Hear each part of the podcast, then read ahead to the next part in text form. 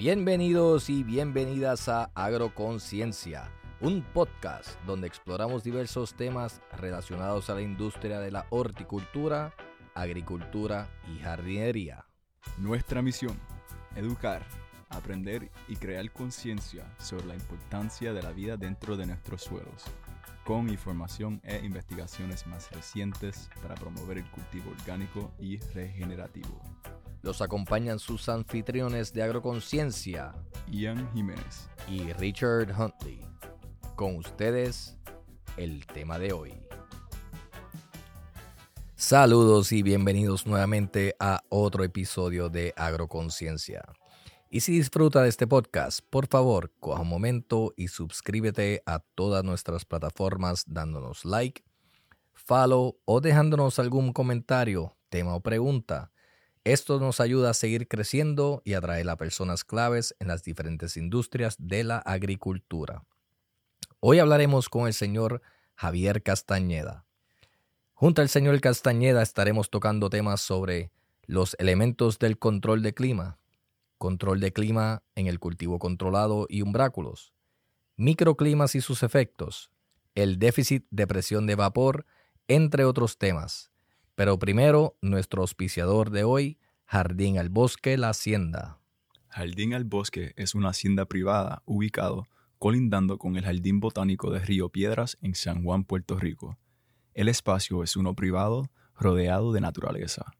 Tiene una piscina privada, baño privado, un gazebo, un gran espacio de césped abierto que se puede usar para acampar, eventos privados, día de juegos o incluso relajarse con un grupo de amistades.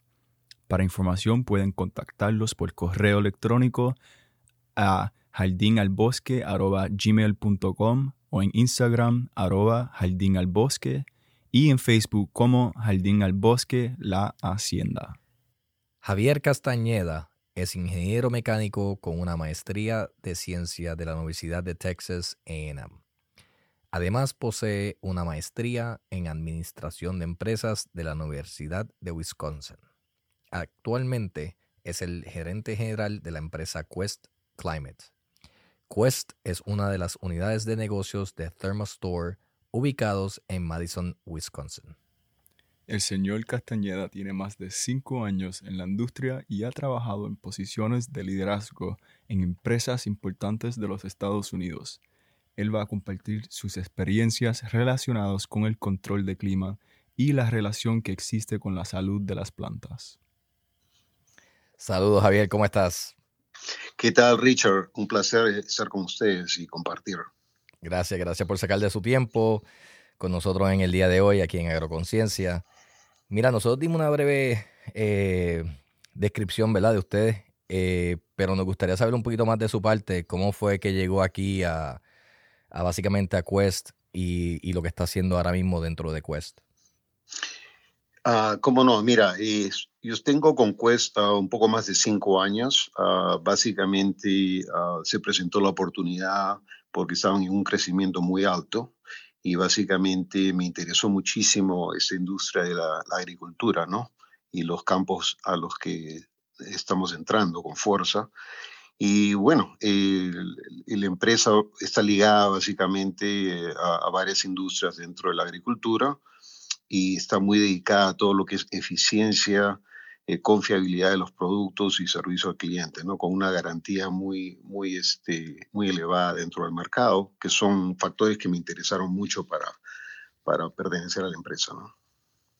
Excelente. Javier, saludos, buenos días, te habla Ian aquí. Eh, Oye, ¿cómo estás? Buenos días. Todo bien, todo bien. Pues nosotros hemos escuchado de, de, ambas formas el control de clima y también el ambiente controlado en la agricultura. ¿No puede explicar un poco sobre la diferencia, si hay diferencia y, qué de verdad eh, significa esto?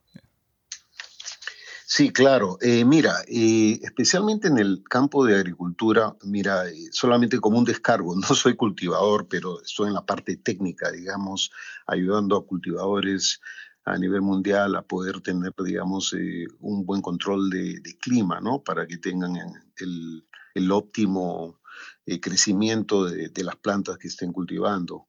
Y bueno, básicamente eh, tú tienes eh, diferentes formas de cómo poder controlar eh, tu clima, ¿no? La, la, gran tendencia en los últimos años es lo que se llama, bueno, en inglés sería el indoor, que sería circuito cerrado, digamos, ¿no? Como una de las traducciones. Y, la tendencia es, eh, digamos, las investigaciones indican que es lo, lo, más indicado, digamos, para lo que es control de temperatura, humedad y flujo de aire, ¿no? Que son factores importantísimos en el crecimiento y la, la salud de las plantas. Uh, mucha gente también, uh, uh, hay un buen grupo, digamos, que eh, tiene el crecimiento o, desarrolla las plantas en lo que se llaman los greenhouses. Eh, creo que ustedes lo tienen como otra traducción, un bráculo. como, un bráculo invernadero. Sí, es, correcto. Entonces, inclusive dentro de, del grupo de cultivadores que utilizan los umbráculos, tienes un par de, digamos, eh, de diferencias, ¿no? Son los que, vamos a decir, los circuitos abiertos, ¿no? y el otro que es un híbrido circuito cerrado. La tendencia para, digamos, mejorar la calidad y tener más control, digamos, del clima es de tener un híbrido, ¿no? Que se ventila durante el día y en la noche lo cierran.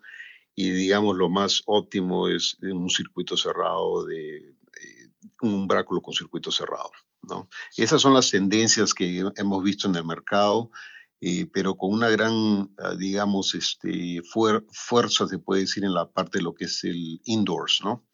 Y que es algo que, inclusive con varios niveles, ¿no? Que son nivel 1, nivel 2, nivel 3. Ah, y, esa es la gran tendencia que, que vemos ahora en el mercado, desde el punto de vista técnico. Excelente. Tocó varios factores en los componentes del ambiente controlado, que es básicamente la ventilación, la humedad y la temperatura.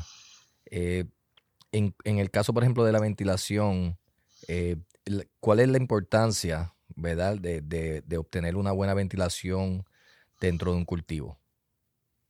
Excelente pregunta. Mira, eh, cuando, cuando básicamente nosotros analizamos el, las razones que recibimos llamadas diarias, y esa es la número dos, básicamente, ¿no? Número uno es el control de humedad y el número dos es eh, la falta de flujo de aire.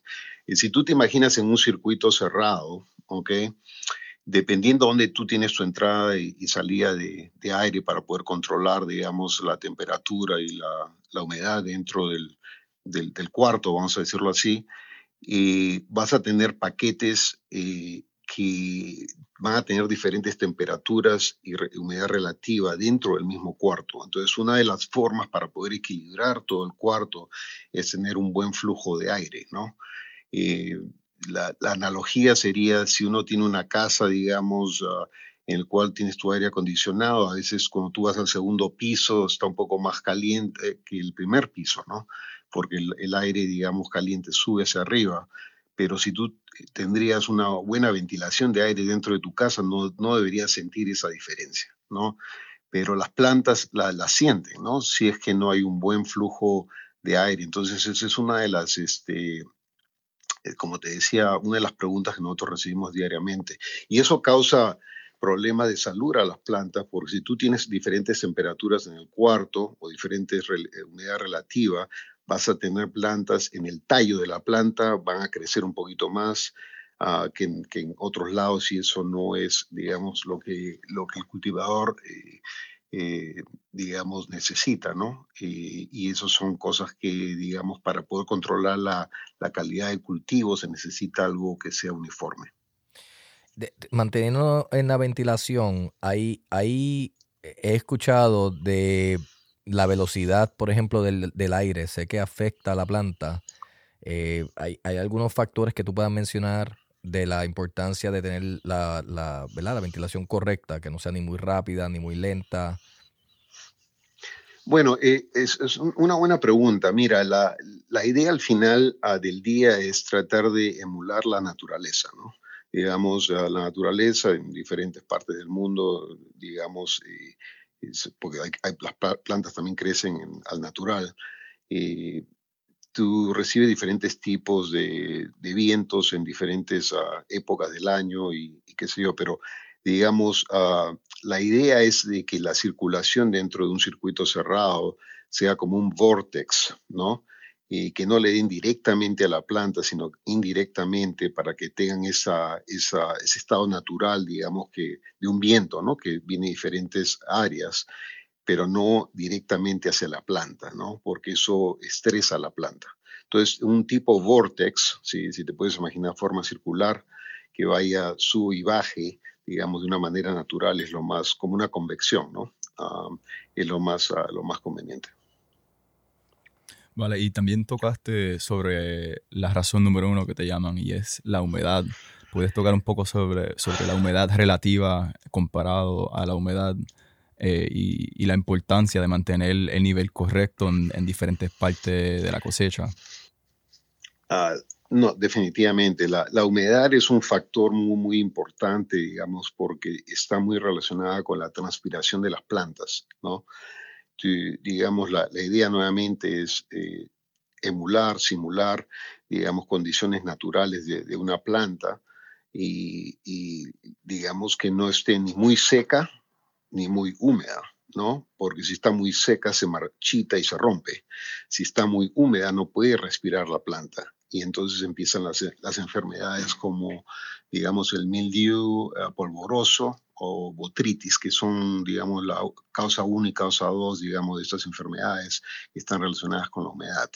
¿no? Entonces la idea es no estar, digamos, este, ni muy seca, obviamente, ni muy, ah, ni muy húmedas. Entonces hay factores dependiendo, digamos, en qué estado de crecimiento de la, eh, digamos, esté la planta, ¿no? Desde el estado ah, muy temprano de vegetativo, digamos, hasta que entre a a los primeros estados de floración hasta los últimos estados de floración antes de la cosecha. Son diferentes puntos en los, cual, en los cuales la temperatura ah, y la humedad están totalmente relacionados, ¿no? Y básicamente, bueno, acá en Estados Unidos han hecho mucho, mucho estudio en, en lo que se llama el VPD en inglés, o sería deficiencia de presión del vapor en las plantas, que básicamente es una relación entre la temperatura, y ah, la humedad relativa. Entonces, es un, básicamente uno va a un cuadro y busca qué temperatura está en el cuarto y qué, básicamente, cuál es la humedad relativa en el cuarto. Y ahí, digamos, hay que estar dentro de, unas, ah, de unos factores para poder tener un buen, un buen crecimiento de las plantas basado en el estado que se encuentren, ¿no? por ejemplo, si estás muy, muy temprano en el estado, eh, digamos, de, propagación o estado temprano vegetativo, eh, básicamente los factores de VPD o, deficiencia de presión del vapor están entre 0.4 y 0.8, ¿no? Y cuando uno entra ya, digamos, a un estado tardío vegetativo o estado temprano de, floración, estás entre, entre 0.8 y 1.2.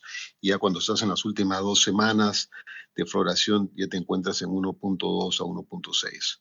Entonces, básicamente, eh, eh, es, eso es, lo, los cultivadores lo observan muy, muy detenidamente y todo es basado en la planta, ¿no? Porque no todas las plantas reciben básicamente eh, los mismos números, pero digamos lo que te acabo de dar, por ejemplo, está muy relacionado con, con el cannabis y esos factores lo utilizan mucho los, los uh, cultivadores. Excelente. Eh, para, para, estar claro, ¿verdad? Que yo que nos estaban escuchando, eh, todavía la, la, parte, y quería hacer una pregunta, ¿verdad? La, humedad, cuando se habla de humedad puramente, la, esa humedad absoluta, ¿verdad? De la cantidad de agua que, que mantiene el ambiente o el aire dentro de ella, pero la humedad relativa es una relación del porcentaje de esa cantidad de agua que tiene en el momento versus la temperatura. ¿Estoy correcto? Sí, mira, eh, e, exactamente. La, parte, digamos, lo que se llama humedad eh, absoluta es la cantidad de agua que existe en, un circuito cerrado en, un punto, digamos, ah, X, ¿no? Eh, la humedad relativa es, estaba relacionada con la temperatura, ah, básicamente del cuarto en ese momento. ¿Por qué? Porque mientras más eh, sube la temperatura, la humedad relativa baja. Y es por, es por eso es que uno dice, durante el día no tengo mucho problema, digamos, con la humedad relativa cuando pongo mis sensores, pero en el momento en que cae la noche, la humedad relativa me sube y, es, un problema, ¿no? Entonces, básicamente lo que está pasando en ese momento es que la parte relativa eh, es la que está subiendo basado en la temperatura, pero la absoluta, el agua absoluta, eh, es la misma, ¿ok? En todo momento, pero la temperatura es la que cambia la humedad relativa. Entonces, ahí es donde entran los deshumificadores, ¿no? Eh, básicamente, ya hablando un poco más de equipo, o hacer una pequeña introducción en, cuanto al equipo, es de que las plantas transpiran, ¿no es cierto? Las plantas transpiran porque uno le, está eh, alimentando con, digamos, nutrientes y agua, y las plantas son muy, muy eficientes, ¿no? Eh, más o menos eh, lo que absorben en agua, para hacerlo simple, eh, solamente utilizan 3% ah, internamente y 97% del agua que absorben se va nuevamente al, al, cuarto, al cuarto cerrado. O sea, para hacerlo simple, agua que toma, agua que se va. Entonces, si tú tienes esa cantidad de agua o vapor de agua dentro del, cuarto cerrado, eso tienes que sacarlo, porque si no la planta no puede, no puede respirar correctamente o transpirar correctamente, ¿no? Oh, sí, claro. Y tocaste un poco también sobre, yo creo que lo llamaste paquetes. Eh, esos serían como los microclimas eh, en, en cultivo. Entendemos que esto está amplificado en cultivos verticales ¿No puedes tocar un poco sobre cómo se arregla o cuál es la mejor manera de, empezar un cultivo vertical y eliminar estos paquetes o microclimas? Sí, es una muy buena pregunta. Obviamente, mientras más eh, cultivos verticales, más pisos tengas, es, eh, el grado de, eh, de, complicidad se puede decir o se complica un poco, ¿no? ¿Por qué? Porque se necesita más flujo de aire a nivel local. ¿no? Entonces es muy importante que, digamos, las fuentes de aire ah, que básicamente van a, van a pasar a través de las plantas estén, digamos, eh, localizadas por piso, ¿no? Ah, porque si uno lo tiene, digamos, eh, muy genérico durante los, el cuarto, eh, eh, puede pasar exactamente lo que tú comentas, es que se empiezan a formar paquetes y áreas dentro de estos cultivos verticales, en los cuales tú ves excelente producción en, digamos, en lugar X, Y, pero cuando vas al otro lado del cuarto, las plantas están marchitas o están, no pueden respirar o están enfermas. Si se, se te enferma una planta, un cuarto, con, digamos, este, con el mildew, y con el flujo de aire inmediatamente se te empiezan a enfermar el resto de plantas. Entonces es importantísimo, nuevamente llegamos al punto original, que es el, flujo de aire tiene que ser este, el adecuado para evitar, digamos, problemas. En, cuando nosotros hemos visto bastante información cuando viene al déficit de la presión de vapor, eh, porque aparte de las aplicaciones o sea, la, importancia de él en general cuando están haciendo eh, ambientes controlados y lo que a veces tal vez la gente no entiende es que eso, esos momentos de cambios de aire, especialmente cuando están hablando en cultivos de agricultura, en el caso de, por ejemplo, la, el cannabis medicinal, que, que muchas veces tiene la fluctuación, ¿verdad? Porque le estamos dando luz en unos ciertos periodos de tiempo y luego se apagan en ese momento. Esas transiciones entiendo que son cuando más cambio hay de temperatura en el ambiente y son los que normalmente crean algunos de estos problemas. Eh, tú puedes hablar un poco de tal vez de cómo, cómo esos cambios fluctuando o si, o si estoy correcto, ¿verdad? En el comentario que estoy haciendo con lo del, lo del el déficit de la presión de vapor, que en esos cambios es que cuando más son los puntos de saturación que pueden entonces, ¿verdad? En casos de manufactura, o algún otro tipo de industria, a veces crean problemas con el moho o algún tipo de humedad en el control del ambiente, si es comida, puede entrar el hongo. En el caso de nosotros, ¿verdad? De, acá de la agricultura, pues ya entra en, otros problemas con, con plagas y tal vez otros tipos de enfermedades. No, buen punto. Mira, las transiciones son, digamos, las más críticas. Y lo que tú ah, comentas básicamente, que es ah, durante el día, dependiendo de, digamos, si esto es ah, un greenhouse o, si, esto es un, digamos, un, circuito cerrado. En el caso de circuitos cerrados, digamos, tú tienes tus luces hasta cierto punto eh, las apagas, ¿no? O las bases, eh, digamos, bajando de intensidad hasta que ya estén las plantas, entre comillas, durmiendo. En esas transiciones la, temperatura va, va definitivamente a, bajar, ¿no? Dependiendo nuevamente del tipo de luces y también, eh, digamos, la temperatura que existe en, en, el cuarto. Pero si la temperatura baja, la humedad relativa sube, ¿no? Y si tú las mantienes por un largo periodo, por varias horas, bajo, digamos, ningún tipo de control. Eh, digamos, ah, he visto, digamos, este, artículos en, los que se habla de que si estás más de entre 12 y 24 horas, posiblemente puedas empezar a tener problemas con el mildew, ¿no? Entonces, eh, eso es sin control. Entonces, ahora es donde muchos de los cultivadores, este, ya sea, ah, se han dedicado, digamos, a a tener una automatización básica, digamos, en el caso de un cultivador, digamos, este término medio, y obviamente los cultivadores que ya tienen, eh, digamos, alta ah, tecnología lo tienen bien, bien controlado, ¿no?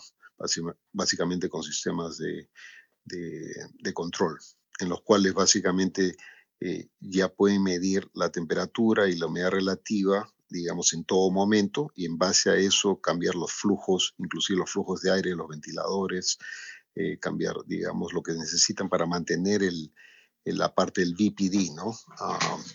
Eh, deficiencia de presión de vapor, en los rangos que necesitan basado en qué estado, digamos, esté la planta en ese momento, ¿no? Si está en estado vegetativo, está en, floración, digamos, hay diferentes puntos en los cuales los quieren mantener. Nuevamente, el BPD es, es, una, es una marca que está relacionada directamente con la temperatura y la humedad relativa, ¿no? Entonces, simplemente es, es una manera simple de ver un, digamos, un cuadro para poder mantener eh, los niveles. Mencionaste las luces HPS y la LEDs. Eh, para un cultivo que se está viendo mucho ahora, que están cambiando a la LED o las LED eh, de HPS o de la Metal Highlight, ¿cuáles son los retos ahí? ¿Cómo cambia el ambiente y, qué cosas tienen que tener consciente para, estar seguro que de cambiar a, a esa tecnología nueva no vayan a causar un daño en el cultivo? Ah, buen punto. Mira, eh, definitivamente la, tendencia es, está, digamos, con, los LEDs, ¿no? Ah, digamos, es lo que hemos estado viendo últimamente, especialmente en los Estados Unidos. Ah, y hay varias razones, ¿no? Hay varias razones. Una es básicamente es la eficiencia con la que esas luces realmente funcionan y los incentivos a nivel estatal, digamos, de reembolso basado en equipo que sea eficiente, ¿no? Dependiendo del estado, cada estado tiene sus reglas, algunos estados no dan ningún incentivo, pero otros estados tienen incentivos altos, en los cuales si se utilizan un LED y hacen la comparación, ah, digamos, con los halógenos y dicen, mira, eh, vamos a ahorrar tanta energía en el cultivo, hay incentivos fuertes y eso es lo que está causando, digamos, el gran movimiento hacia los, hacia los ah, LEDs, ¿no? Ah, dependiendo mucho del cultivador, al, he conversado con cultivadores y me dicen, bueno, no me gustan los LEDs, yo me voy con los halógenos, toda mi vida lo he hecho de esa manera y básicamente por, por eh, digamos, eh, conveniencia y también por experiencia deciden quedarse con, con, esa parte. Como te digo, la gente que está entrando, eh, digamos, en abriendo nuevos negocios, abriendo nuevos cultivos, eh, están muy, ah, digamos, ah, ligadas a lo que son incentivos. Ahora, desde el punto de vista técnico, ¿qué es lo que pasa cuando tú tienes un LED comparado con un halógeno? ¿no? Eh, el halógeno te produce calor, ¿no? Y porque te produce calor, la temperatura la, la tienes un poco más alta, lo cual te bajan los niveles de humedad relativa. Entonces es una manera indirecta de controlar tu humedad durante el día. ¿ok? Entonces, a pesar de que uno está ahorrándose, digamos, energía con los LEDs, ¿ok? no te producen tanto calor, pero sí te producen, digamos, las, las ondas que necesitas para poder crecer tus plantas, pero ya no te producen tanto calor porque son más eficientes. Normalmente la ineficiencia de un equipo está relacionada con la cantidad de calor que, emite. ¿okay? Entonces, si no te produce tanto eh, calor, significa eh, básicamente que tus deshumificadores obviamente van a funcionar eh, durante el día con más frecuencia y es posible que hasta necesites darle un poquito de calor al cuarto, ¿no? Entonces, hay que considerar, digamos, los factores del resto del conjunto de cosas que van relacionadas con el control de, control de, clima, que es básicamente poder eh, darle calor al cuarto cuando se necesita, enfriarlo cuando se necesita y controlar la humedad. Son tres factores importantísimos. Y, y también el cuarto, que es el flujo, flujo de aire. Esos cuatro factores, en mi, opinión, es probablemente 98% de lo que se necesita, ¿no? Porque si esos factores se controlan bien, normalmente los cultivadores que, son exitosos ah, eh, te dicen lo mismo, ¿no? Hablando de regulaciones, eh, mencionó, ¿verdad? Que, cuando uno hace esas transiciones de HPS a LED, eh, normalmente en el consumo energético hay, hay, hay ahorro este, hay estados que probablemente están dando incentivos, como mencionó. Eh, aparte de eso, eh, ustedes que están ¿verdad? en los controles de ambiente, ¿cómo han visto las regulaciones eh, moviéndose cuando no, no solo en el consumo energético, pero también tal vez en los olores, en los intercambios de aire, ¿verdad? en las diferentes industrias y controles de, de esporas en el ambiente, entre otras cosas?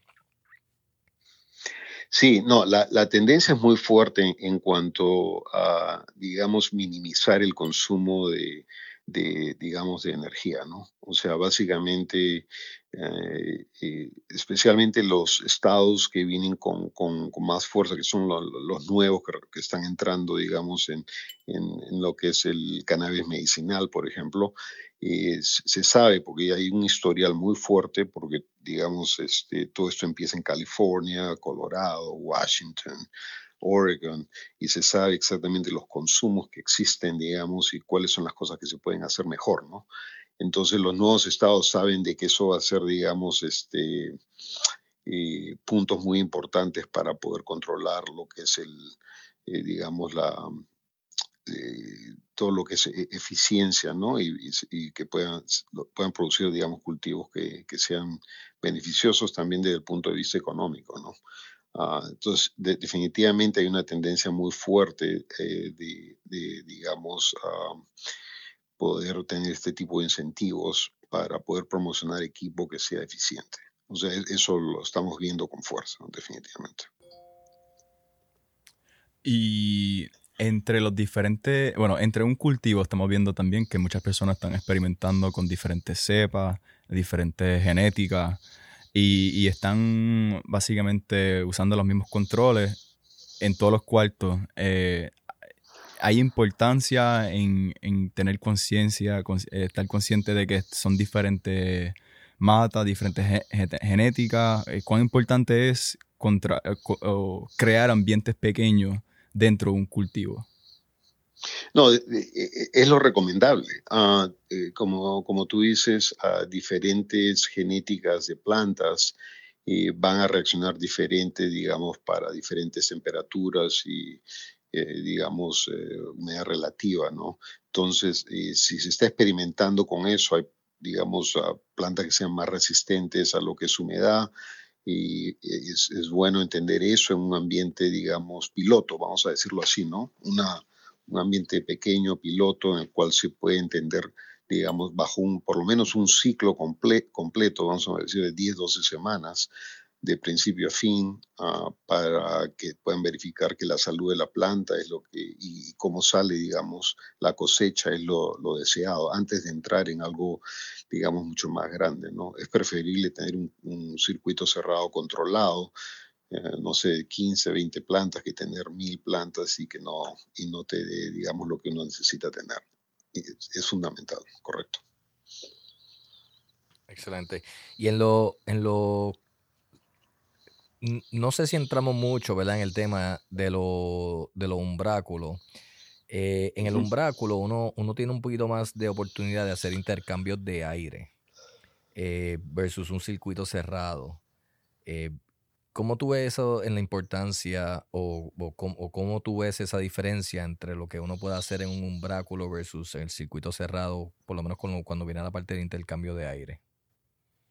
Eh, buen punto, ¿no? Eh, yo creo que eh, mucho de eso también tiene que ver con el tipo, digamos, de planta que uno quiera hacer crecer dentro, dentro de un umbráculo, cuánto te da, digamos, por, por gramo y todo este tipo de cosas en sentido económico, porque eso va a tener un factor importante en cómo es que hay que, digamos, enfrentar el, el reto, ¿no?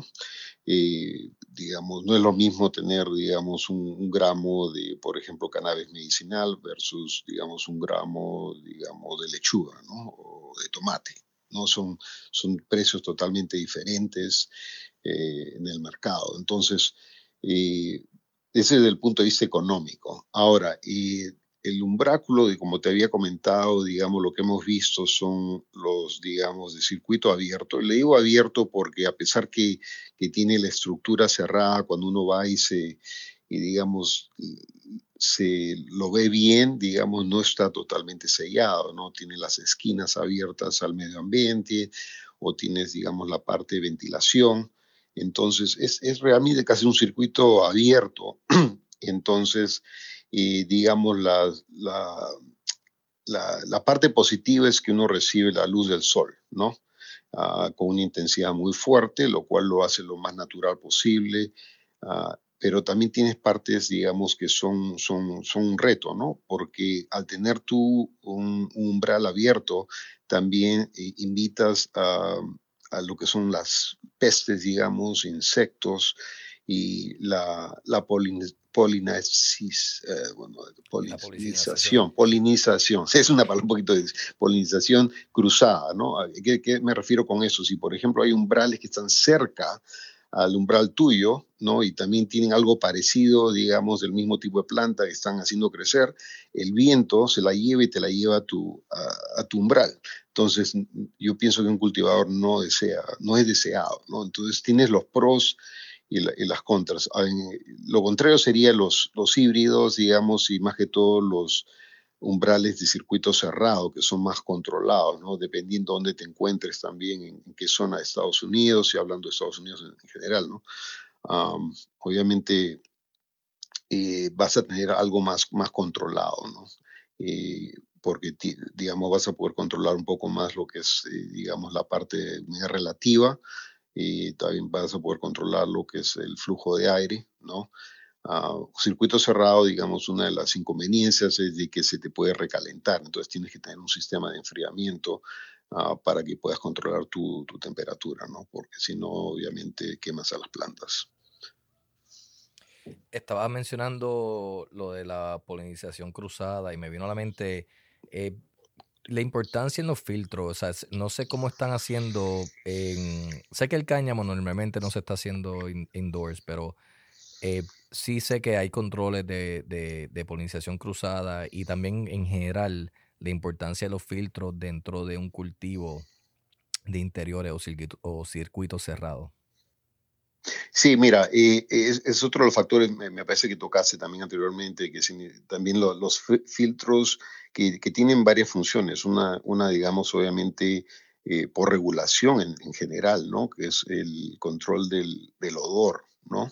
Ah, digamos que eh, dependiendo de la jurisdicción, digamos, donde, donde te encuentres, es posible que tengas diferentes... Uh, digamos, leyes que te dicen que eso tiene que estar totalmente controlado, ¿no? Porque si eso sale, digamos, puede molestar a los vecinos, puede molestar a, estas zonas. Entonces, uh, este tipo de filtros también están, eh, son muy uh, pedidos, se puede decir, dentro, dentro de la industria para evitar precisamente estar uh, confrontando, digamos, diferentes legislaturas que, que, han salido por estado.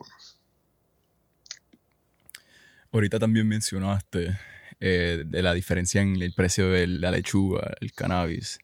Y, pues obviamente estamos tocando mucho sobre la industria del cannabis, sabemos que es una de las industrias más en crecimiento ahora mismo, pero también tocamos sobre la industria del cáñamo y sabemos que tampoco se está cosechando mucho adentro eh, por el costo de, producción y, lo que se está vendiendo. Pero para alguien que esté trabajando en otra industria, eh, indoors, eh, en circuito cerrado o en un bráculo, ¿cuán costo efectivo es correr un sistema como lo de ustedes al, a la venta de la lechuga o un tomate comparado al cannabis que sabemos que tiene una venta mucho más de mayor cantidad? No, e, excelente pregunta. Mira, eh, todo va a depender, en, eh, digamos, en el volumen, ¿no? El volumen de, producción que tenga la, digamos, la, mm, vamos a decir, la, eh, el cultivo, ¿no? esa es una, y la, digamos, la otra razón que es fundamental también es, digamos, si no se tiene un control de, digamos, de clima, la pregunta para el cultivador o para los inversionistas es, eh, cuál es el costo de no tener ese tipo de control, ¿no? Eh, para las industrias eh, que no sean de, cannabis, ¿no? Medicinal. porque si tú pierdes una producción, porque las plantas, la lechuga, los tomates se te enferman, vamos a decirlo así, ¿cuál es el costo relacionado con, digamos, comparado con, digamos, tener una, ah, un sistema de control de clima? Entonces, ah, e, eso, esa respuesta va a depender mucho del, volumen de producción que tiene, digamos, el, cultivador, ¿no? Si es, una, si es algo relativamente grande con varios, digamos, eh, cuartos y la inversión la hemos visto que definitivamente ah, se paga sola, ¿no? Porque el control de calidad para ese tipo de cosas es importante. Lo otro, digamos, otro factor importante, digamos, que consideran mucha gente que, como tú dices, que, sean, que producen eh, vegetales que no son de, que no son cannabis, básicamente notan de que hay ciertos puntos en el año en que no pueden producir porque ya sea porque es muy caliente, digamos, eh, hacerlo en, umbrales o, o, digamos es muy frío. Entonces mucha gente ha mudado o tiene una doble producción digamos, seis meses lo hacen acá afuera y seis meses lo hacen eh, adentro y ya tienen producción para todo el año, ¿no? Y básicamente vender, digamos, este, vegetales en épocas que no son de, cosecha eh, son muy beneficiosas porque las puedes vender a un, a un precio mucho más alto. En, cuestión de una persona que está empezando o comenzando un cultivo, ¿Hay alguna mejor práctica para el diseño de su facilidad? Eh, bueno, eh, básicamente la, mejor práctica definitivamente tiene que, eh, tiene que ver con entender qué es lo, cuáles son las metas que, se tienen, ¿no? Básicamente, uh, eso es entenderlo con, que es lo más básico que existe. Voy a tener, vamos a decir, 500 plantas. Estas son las dimensiones de mi cuarto, ¿no? Y, es, y, mi irrigación va a ser de tanto por planta uh, por día, ¿no? Entender esto, lo, lo, más básico, se puede decir, eh, aunque, aunque no se crea, es un poquito difícil para una persona que recién está empezando. Entonces yo recomendaría eh, que obviamente se, la persona que va, a empezar un cultivo, que, que estudie, digamos, a cultivos parecidos a los que quiere hacer, para que tenga una idea básicamente básica de lo que es el tipo de irrigación que es por planta, porque nuevamente hablando, digamos, en, en simple, vamos a decirlo así, una planta te, absorbe el nutriente, el agua, te la va, a botar lo mismo en eh, prácticamente 97% en el cuarto, entonces esa, ese vapor de agua hay que sacarlo.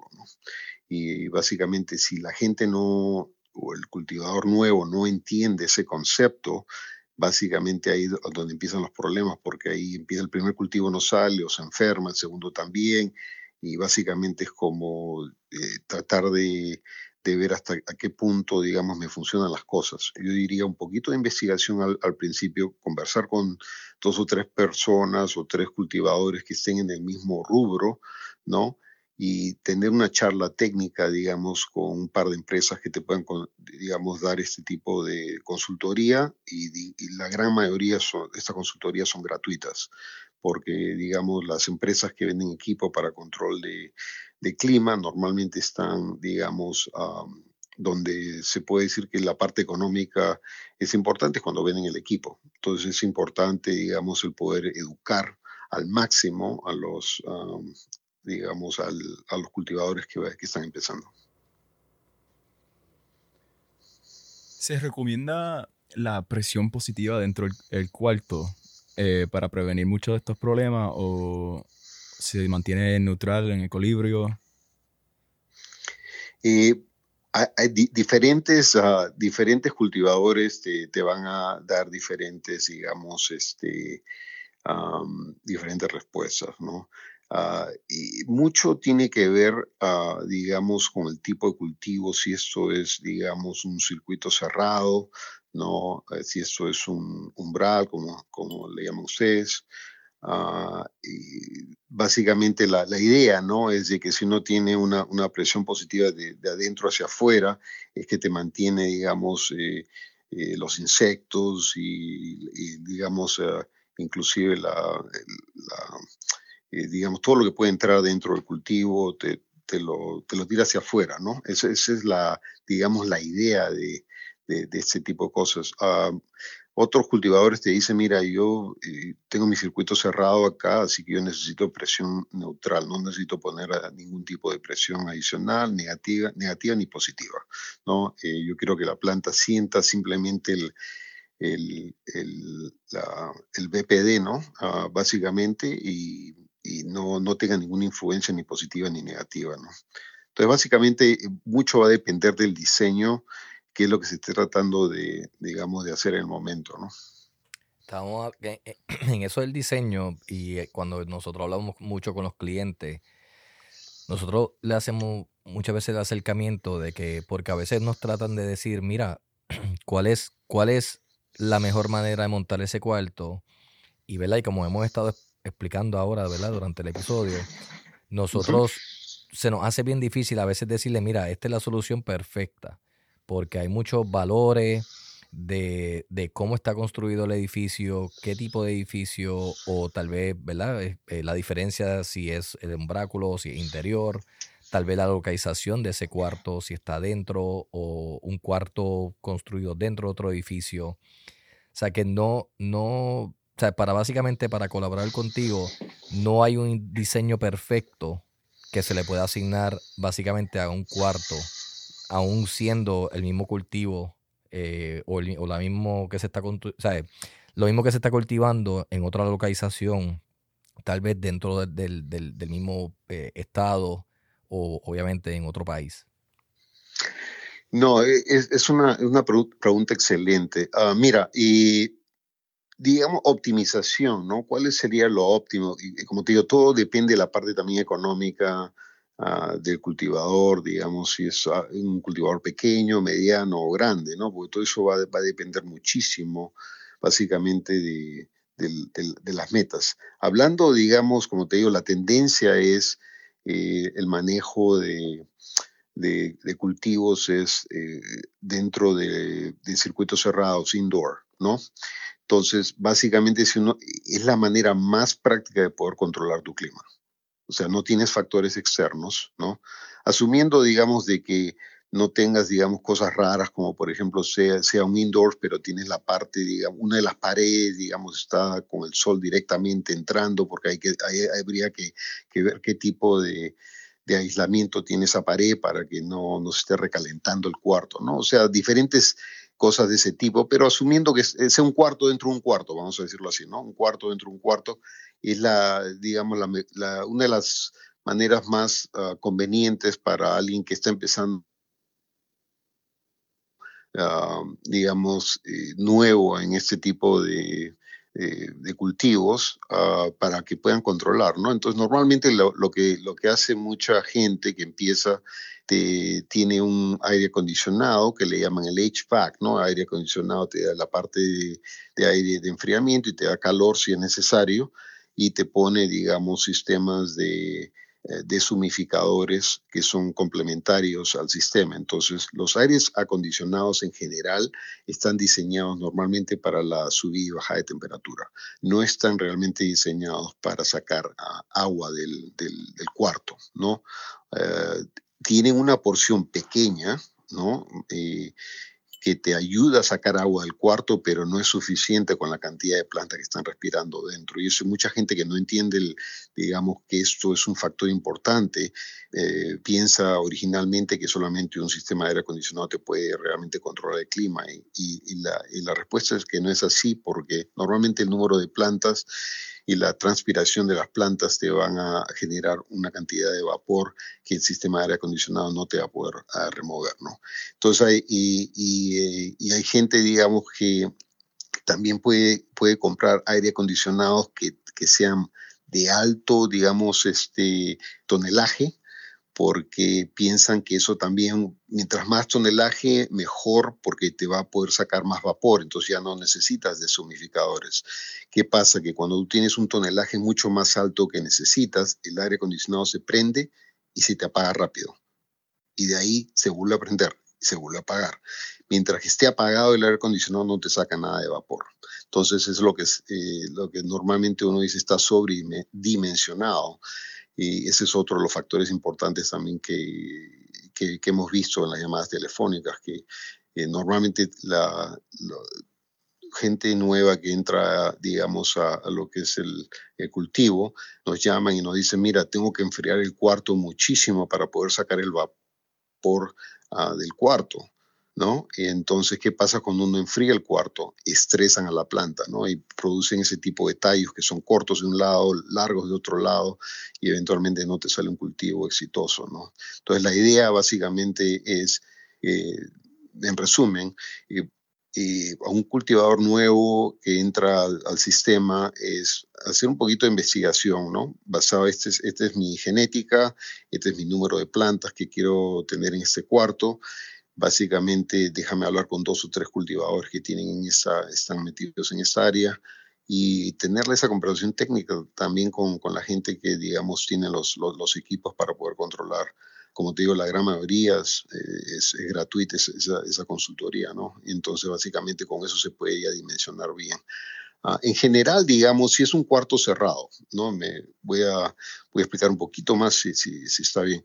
Eh, si es un cuarto cerrado, digamos, uno puede hacer un, una, un cálculo muy, muy estimado, pero puede dar una buena idea, ¿no? Vamos a decir, eh, específicamente hablando del, vamos a decir, el cannabis medicinal, ¿no? Por ejemplo, ah, si uno quiere hacer unos cálculos simples, y lo voy a poner acá, digamos, lo tenemos también en el, en nuestro website. tenemos calculadoras también que ayudan a hacer estos cálculos. Pero, por ejemplo, si uno tiene un cuarto de 5.000 pies cuadrados, o la traducción sería 465 metros cuadrados, o un cuarto de 21 por 21 ¿no? metros, 21 metros por 21 metros. Tienes mil plantas, digamos. Si alguien nos dice, ¿y ¿cuánto se necesita de deshumificación? Nosotros lo que hacemos para hacer un cálculo estimado, ¿no? No es perfecto, para tener una idea. Entonces nosotros decimos, mira, eh, tenemos que hacer los cálculos basados en, en, digamos, la etapa de floración, o sea, donde se consume la mayor cantidad de agua, por lo tanto es la mayor cantidad de vapor de agua que se va, que salen de las plantas. Entonces normalmente utilizamos medio galón por planta, ¿no? Cada galón tiene ocho pintas, entonces multiplicamos mil por 0.5, que sería la mitad de un galón, y por cada galón tiene 8 pintas, saldría 4.000 pintas por día, que es más o menos 1.890 y pico de litros por día. Eso es para tener una idea qué es lo que se necesita en cuanto a deshumificación, ¿no? Diariamente. Entonces es una manera práctica de poder entender y de ahí se, eh, se inicia ya la conversación un poco más técnica para poder eh, redefinir exactamente cuánto equipo se necesita, si es uno, si es dos, si son seis, ah, pero con eso se puede tener una, una buena idea y también obviamente en la parte de lo que es el aire acondicionado, eh, básicamente tiene que ver mucho con el tipo de luz que uno básicamente va a utilizar, ¿no? Si son LEDs o si son, digamos, de halógeno, eh, porque hay que, hay que hacer la sumatoria de todos los watts de, las luces para estar seguro de que el aire acondicionado te pueda también bajar la temperatura del, cuarto al, punto que uno quiere, ¿no? Entonces son varias cosas que hay que considerar ah, para, para tener un control de, de temperatura y control de humedad relativa dentro del cuarto. ¿Recomendaría usando deshumidificador uno grande o varios pequeños que hacen la misma cantidad? Excelente pregunta. Mira, eh, todo va a depender de qué tan grande sea el cuarto y cuántas plantas existan en el, eh, o se desea cultivar en el cuarto, ¿no? digamos, si, si uno va a un extremo, digamos, a donde es un cuarto enorme, ¿no? Eh, digamos que con miles y miles de plantas. Entonces ahí la recomendación más que todo es buscar un sistema que te pueda, grande, ¿no? De que te pueda producir los tres factores, de desunificación, eh, básicamente te puede dar calor y te puede enfriar el cuarto, eh, tres en uno, ¿no? Un sistema, digamos, este, que te pueda dar ese, tipo de, varios tonelajes, ¿no? De 30, 40, 50, 60 toneladas, dependiendo qué tan, tan grande sea el cuarto. Pero si se va a cultivar en cuartos, digamos, eh, digamos medianos, ah, estamos hablando de, no sé, mil, dos mil, tres mil plantas. La recomendación más que todo y lo que, lo que hemos visto es, es, ah, es la gente utiliza aire acondicionado con, digamos, deshumificadores eh, a través del cuarto. ¿no? Entonces, por ejemplo, tú puedes tener un cuarto en el cual tú tienes uh, tus unidad central de, de aire acondicionado y, y calor, ¿no? para lo que es el cambio de temperatura y tienes, digamos, 6, 8, 10 unidades, por ejemplo, de, de deshumidificación que están equidistantes dentro del cuarto, ¿no? Están arriba de las luces, ¿ok? Y que lo que también producen es, te, están tirando, digamos, aire uh, deshumidificado en diferentes zonas del, del, cuarto, el cual produce, digamos, lo que habíamos ah, comentado anteriormente, un flujo de aire eh, más equitativo a través de toda la,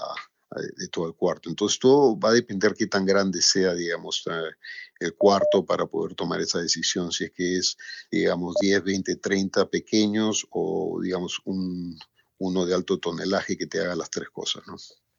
Y hay una preferencia de la localización de ellos en el cuarto, porque he visto gente que los sienta en el piso, hay otros que los suben, o sea, por encima de las lámparas. ¿Hay una localización como tal que, que tú entiendas que es preferida? Sí, Sí, una preferida es encima de las lámparas, definitivamente. O sea, algo que, es, eh, no es intuitivo, ¿no?